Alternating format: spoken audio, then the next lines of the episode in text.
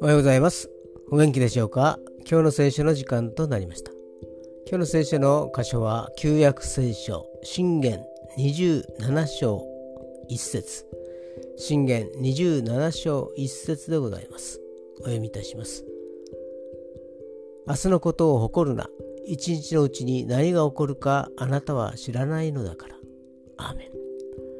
人は過去も現在も知っていますが、明日のことは分かりません。神様の御手の中なのです。そして明日に関してはこのように言っているのです。明日のことは心配するな。明日に備えよ。明日を誇るな。誇るなとは自分を知恵あるものと思うなということなのです。自分の力、自分の計画、自分の悟り、それで見通しを立てるのではなく、主により頼めということなのです。